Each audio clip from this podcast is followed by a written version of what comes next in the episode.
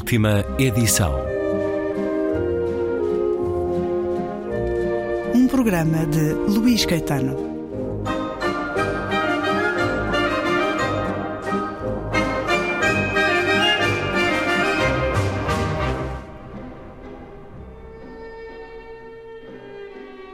Regresso à conversa com a escritora venezuelana Karina Sainz Borgo, autora de O Terceiro País, depois de já nos ter dado Cai a Noite em Caracas, ambos com a edição Alfaguara, O Terceiro País, tradução de Vasco Gato.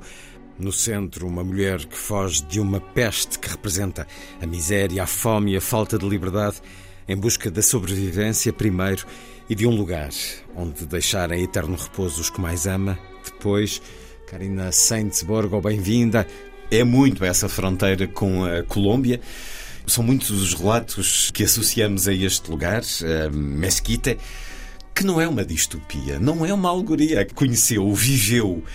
É verdade que o seu primeiro romance, que granjeou, ganhou leitores um pouco por todo lado e um grande apreço e elogio crítico, Cai a Noite em Caracas, de Karina Sainz Borgo, publicado há dois anos, creio, também pela Alfaguara em Portugal, mas o terceiro país tem também Venezuela. O que me faz perguntar-lhe o que é que é necessário para que algo mude na Venezuela. Porque nós já tivemos momentos em que pensámos, é agora, as coisas vão mudar. O que é que é preciso acontecer na Venezuela para as coisas mudarem? Te voy a contestar pensando en la Cuba del periodo especial. Sim. Cuando Cuba entra en el periodo especial, eh, hubo una sensación de que el régimen dictatorial colapsaba. Sim. Y no fue así. Hubo un momento de, de cúspide, de tensión, que coincide con Caino Item Caracas, eh, cuando se pensaba que la oposición podría llevar adelante un proceso y caducó. Hubo una crisis energética muy potente a raíz de la guerra de Ucrania que obligó a Estados Unidos, obligó no, Sí. Estados Unidos empezó a comprar petróleo a Maduro. Eh, Eso es un blanqueamiento. Eh, sigue siendo una sociedad con inequidad, sigue siendo una sociedad con presos políticos, sigue siendo una sociedad con 7 millones de migrantes. La gente sobrevive y tiene que hacerlo como pueda. La entrada de divisas, de dinero, de dólares, eh, reflotó económicamente. Acalmou um pouco a... Parece un país, angustia. parece un país normal, Sí. pero no lo es. Es decir, ahí no hay separación de poderes, hay impunidad, no hay jueces. Yo no, yo no le veo, no veo, no veo respuesta, honestamente. Y como no veo respuesta, intento contar para mí lo que está pasando, lo que veo, lo que percibo, lo que me angustia. Y mm, cuando un país expulsa a 7 millones de personas, muchas de ellas en las condiciones de Angustias Romero, es un país que está muerto, honestamente. Está muerto. O sea, resucitar de ahí va a costar mucho. Por supuesto que confío en que así sea. Pero hay gente más valiente que yo viviendo en Venezuela y estoy segura que ellos sabrán más que yo de, de las soluciones, ¿sabes? Essa impossibilidade de enterrar os mortos é a suprema indignidade de uma sociedade. Não permitir esse, como se utiliza a expressão metafórica, o descanso final. Todos nós eh, julgamos ser um direito absolutamente eh, normal. Es muy curioso porque en el tema específico de los cementerios ilegales es un tema de permisos, es un tema de poder. En el cementerio real este, es un sitio, es un tema de poder. Del alcalde, del tal, del que manda. Eso es una parte. Pero ¿sabes qué me pasó? Eh, yo empecé a escribir el libro en 2019. Eh, como todas las novelas toman tiempo y el proceso final me pilló o me- me coincidió con la pandemia. Yo no sé en Portugal, pero en España las medidas fueron muy severas. Murió mucha gente, mucha gente, mucha gente mayor. Y no, los familiares no podían Assistir. asistir al velatorio, ni al funeral, ni a nada. Y mucha gente tenía la angustia de si quien estaba enterrando era realmente su familiar. Y yo pensé, Dios, eh, esto es absurdo. Eh, o sea, quiero decir, de pronto, una sociedad que había vivido de espaldas, la sociedad pudiente, de primer mundo, occidental, eh, se veía de pronto sometida a cosas como no poder enterrar a tus muertos, que eso solo pasa en el país en el que yo nací. Y me parecía una lección impresionante, una lección quizás muy dura de asimilar, pero mucha gente no pudo enterrar a sus muertos. Y, sus padres o sus abuelos o sus tíos o sus hermanos murieron solos, ¿no? Entonces, por eso me parece que esta novela mm, tiene alguna clase de, tiene ideas. Es decir, como si de pronto una situación extraordinaria hubiese, nos hubiese igualado a todos. Ahora todos somos enfermos y todos somos apestados. ¿Sabes?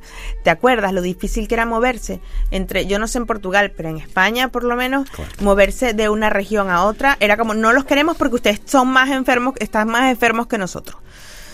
yo dije, la vida tiene caminos muy raros, ¿no? Eh, y me sorprendió mucho que de pronto de pensar que éramos inmortales, que comíamos chinoa, que quinoa, chinoa, quinoa, bueno, que salíamos a correr y que éramos todos fitness, pues mira, nos hemos muerto como mosca. Eh, y, y yo creo que el tercer país tiene eso con muchas otras cosas, porque también es una novela en el que yo creo que hay dos, hay dos polos, que es el deseo, o sea, el, sexo y la muerte. Eh, porque Visitación es una mujer eh, hedonista, come, le encantan los hombres, tiene hombres más jóvenes que ella. El placer tiene que hacer parte de la vida de él. Y ella es la que entierra. Entonces es como esas dos pulsiones, ¿no? Em, el mundo, por un lado, se sigue reproduciendo, porque nacieron muchos niños en pandemia, pero enterramos a mucha gente. Entonces, quizás es que yo tengo un tema irresuelto con la muerte, pero a mí me parece que es interesante abordarla. A muerte e o desejo, ou a morte e o sexo, são dois pilares fundamentais de toda a literatura desde sempre. E nós temos neste romance os pontos cardeais, uh, referenciais, desde logo nas epígrafes que convoca o Pedro Parmo de Juan Rulfo a Antígona de Sófocles, essa mulher que encontrou e que é claramente uma Antígona, sí. tal como a heroína, enfim. Depois também a Odisseia de Homero. Esos tres epígrafes fueron mis, mis líneas. Si la novela fuera un carro tirado por tres caballos, yo necesitaba esos tres caballos en la misma dirección. Juan Rulfo porque era un mundo lleno de gente muerta. Que realmente es Pedro Páramo. Lo que pasa es que yo me encomendé al maestro Rulfo y decidí pedirle permiso para intentar aprender de él. Nadie puede hacer lo que Rulfo. Así que el tercer país es una mezcla entre los vivos y los muertos, la realidad y la fantasía, los buenos y los malos. Sobre todo que en esta novela tú nunca estás del todo seguro de qué es real y qué no en el caso de Antígona, porque bueno, evidentemente aquí hay un elemento, ¿no? De, desobedecer a la ley para enterrar a, no, que además Visitación ni siquiera conoce a estas personas, ¿no? Eh, no son sus hermanos, no es policines, ¿no? Y la Odisea, porque a mí me persigue ese síndrome, ¿no? El de como los lotófagos, ¿no? Lo de que me, me como las hojas para olvidar que tengo que volver a casa. Era una manera muy encubierta de decir que estaba contando una tragedia que era mía. Eh, pero bueno, eso no mm, lo dejé allí como que nunca podía perder de vista que lo que yo el, el respeto que tenía que tener por las personas a las que vi y contarlo con la mayor belleza posible. Eh, es verdad que sigue siendo una novela muy, en lo que yo creo que es lo que a mí me interesa. Em, digo, muy violenta, pero tiene una belleza por debajo, como una corriente subterránea, ¿no? Que es la, la, la amistad hay redención. Yo creo que es una novela optimista, honestamente. Assim a quis, enquanto autora, há essa redenção. Até os cobardes se tornam homens de coragem, muitas vezes. Esse desejo de voltar a casa, essa odisseia cumprida, gostaria um dia de regressar ao seu país, a uma Venezuela diferente, acolhedora, próspera? Eu vuelvo cada vez que me siento en el teclado. Y evoco todos estos mundos raros con iguanas, con peces que vuelan, con... Vuelvo al, a mi país. Lo que pasa es que creo que ya no me reconocería. Yo llevo mucho tiempo fuera y quizás tenga un gran miedo de regresar. Tengo mucho miedo. ¿Tem familia en Venezuela? Muy poca, muy poca. Pero cuando te digo miedo no es un miedo político, que también, por supuesto, claro. Ah, sino un miedo cuando no quieres ver a alguien viejo, decrépito y cambiado. Y el país en el que yo nací no se parece en nada al de ahora. Así que prefiero vivir errante, ¿no? Volveré, espero, quiero volver para una bonita historia además, pero es muy, es muy complicada. Una historia de minería ilegal en la frontera entre Brasil y, y Venezuela. Es muy difícil. O sea, hay un tema muy fuerte de explotación minera ilegal donde no hay, no hay, no hay leyes de ningún tipo. Eh, he intentado ir y espero que si alguien escucha este podcast y este programa, eh, por favor ayúdenme. Mm. Nadie me garantiza seguridad de, de, entrando y saliendo, ¿no? Y es una historia casi de la fiebre del oro. ¿eh? Um, pero bueno, no, no, lo sé, la verdad es que no tengo mucha certeza. Yo lo hablaba ahora con, con, con unas personas que a mí, yo me, me gusta Portugal, me siento muy cómoda en Portugal porque me recuerda a mi infancia. Y yo digo, claro, en el fondo es que me estoy moviendo unos meridianos hacia el Atlántico, ¿no? Entonces es claro que te resulta familiar. Por supuesto que hay querencia, eh, hay, hay una tendencia natural, pero yo no, no lo creo, de momento no lo veo. Está também cada vez mais próxima do Mediterrâneo. Este novo, mais recente livro, A Ilha do Dr. Schubert, é muito Baleares, Mediterrâneo, claro. É um corte com estes dois eh, livros anteriores ou nem por isso? É una pausa necesaria mm. eh, porque yo estoy trabajando en la tercera novela, se llama Nazarena, que es una novela todavía más dura que estas tres. Y yo necesitaba un paréntesis me enamoré locamente del Mediterráneo, me enamoré locamente de Baleares. Es un libro de amor, de, de aventura, de sexo. Es todo lo contrario a lo que yo he escrito jamás. Pura fantasía, es pura fantasía, honestamente. Es un relato largo y por eso se editó en España como, como un libro ilustrado. La verdad es que a mí me, me, me vino muy bien porque era un poco parar en, en, ese ritmo tan, tan duro de narrar cosas duras, cosas severas, cosas luctuosas y es un libro para jugar. Eh, es un personaje que se llama el Dr. Schubert, que es un cirujano del ejército del Kaiser, que es cobarde como el capitán Trota, eh, pero al que le dan una isla. Entonces llega una, una copista, una traductora de, de, criaturas abisales, una chica que domina el lenguaje de las serpientes, de, los, de las sirenas, de las lamias, y decide averiguar qué pasa en esa isla, porque está buscando a su padre, que es un marino muerto en un naufragio. Y bueno, ¿qué vamos a hacer? La señora se enamora del doctor Schubert, pero se desata una guerra abisal entre criaturas y dragones. es una cosa muy de cartas náuticas, muy de bestiario. ¿eh? No, no, no, no, penséis que me he vuelto, he vuelto loca. No, tiene alguna, tiene alguna coherencia.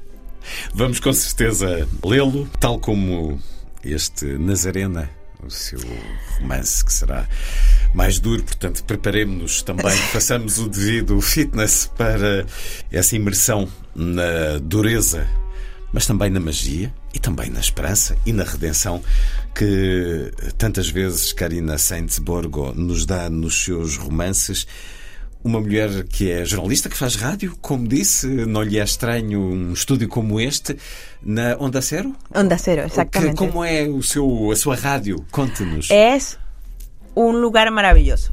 Yo me divierto un montón. Eh, bueno, vuestro estudio bueno, no, no, es casi tan grande, ¿eh? no estamos tan mal. Es una cadena privada, eh, me, me, divierto mucho. ¿Sabes por qué me gusta la radio? ¿Por qué? Porque eh, la radio escribe. Es decir, las palabras en la radio tienen más fuerza. Eh, las comas son comas, las pausas son pausas. Es el, el, medio más escrito que he visto jamás. Como voz. Porque es la voz, literalmente. Y yo de verdad que desde que trabajo en radio escribo distinto, más corto, con, con unas pausas más pensadas yo es que honestamente lo creo, que la radio escribe. La gente que hace radio escribe muy bien. Eh, porque tienen que imaginar más, tienen que imaginar con, el, con la persona que escucha. Eh, nosotros no podemos decir como están viendo en la imagen. No. Hay que crear toda una narrativa. Y honestamente el empecé trabajando en radio con un periodista que se llama Carlos Alsina, eh, que además es un enamorado de las ficciones radiofónicas. eh, y de adaptaciones radiofónicas. Entonces he aprendido mucho con ellos y, la radio para mí es, es el medio, es el único es, la, es el único medio que yo utilizo, me hace compañía, es como escribir. Y yo creo que a todas las personas que escuchamos la radio nos pasa lo mismo. Ah, porque sabes que cuando enciendas vas a tener una voz que ya sabes quién es, que ya te sientes a gusto, parece un amigo. La, la televisión no tanto y, e internet mucho menos. De todo. A rádio é esse lugar do imaginário. Onde é que a poderemos escutar? Eh, porque hoje toda a rádio se escuta na internet. Claro, claro que sí. Es Onda Cero. ¿Y o seu programa? El programa se llama La Brújula de Rafael Latorre, que es un programa de actualidad que es de 7 de la tarde a 11 y media de la noche. Eh, yo colaboro con ellos los viernes, la última hora del programa, hablando, metemos un poco de, actualidad, pero sobre todo de cultura, intentando que los, oyentes puedan cerrar la semana con un con los temas que están en el, en el, en el, en el tapete, ¿no? que están hablándose. Siempre procuramos que sea cultural. Por supuesto, lo dedicamos a la muerte de Cormac McCarthy. Eh, y bueno, y la verdad es que es un, es un espacio libre, libérrimo total. Y a mí me gusta mucho. Llevo trabajando con ellos ya cinco años e estou contenta. Eu pensei, ao ler este O Terceiro País, que uma quarta epígrafe de A Estrada, de Cormac McCarthy, não seria de forma alguma estranha neste romance. Tu sabes que con la muerte de McCarthy me di cuenta de lo mucho que él me, había, me, me, me ha influido sin darme cuenta, ¿no? porque tanto la hija de la española como Caínoitem Caracas como tercero país tienen ese punto de fin del mundo, ¿no? De, esa violencia moral, porque yo creo que McCarthy es una violencia moral, honestamente. Sí, la verdad es que no es por nada, si me permites. Eh, mal, muy mal. Eh, la academia ha dejado morir a Philip Roth sin Nobel e ha deixado morir a McCarthy sin Nobel. Mas era preciso respeitarmos a Academia Nobel para acharmos isso estranho e há muito que isso já não acontece. Mas enfim, vamos apreciando as sugestões que eles nos dão anualmente e algumas delas não são más de todo. Karina Sainz-Borgo, o terceiro país, depois de já termos lido Cai a Noite em Caracas, e há de chegar essa Ilha do Dr. Schubert e Nazarena. Será uma autora que em Portugal terá cada vez mais leitores, tenho a certeza que sim, como aliás um pouco por todo o mundo. Uma mulher da rádio também, que hoje recebemos na Antena 2, a Rádio Cultural Portuguesa, Karina Sainz-Borgo. Muito obrigado por ter vindo à Antena Muchísimas 2. gracias a ti y a todos vosotros. Y, hombre, Portugal se parece mucho a mi infancia.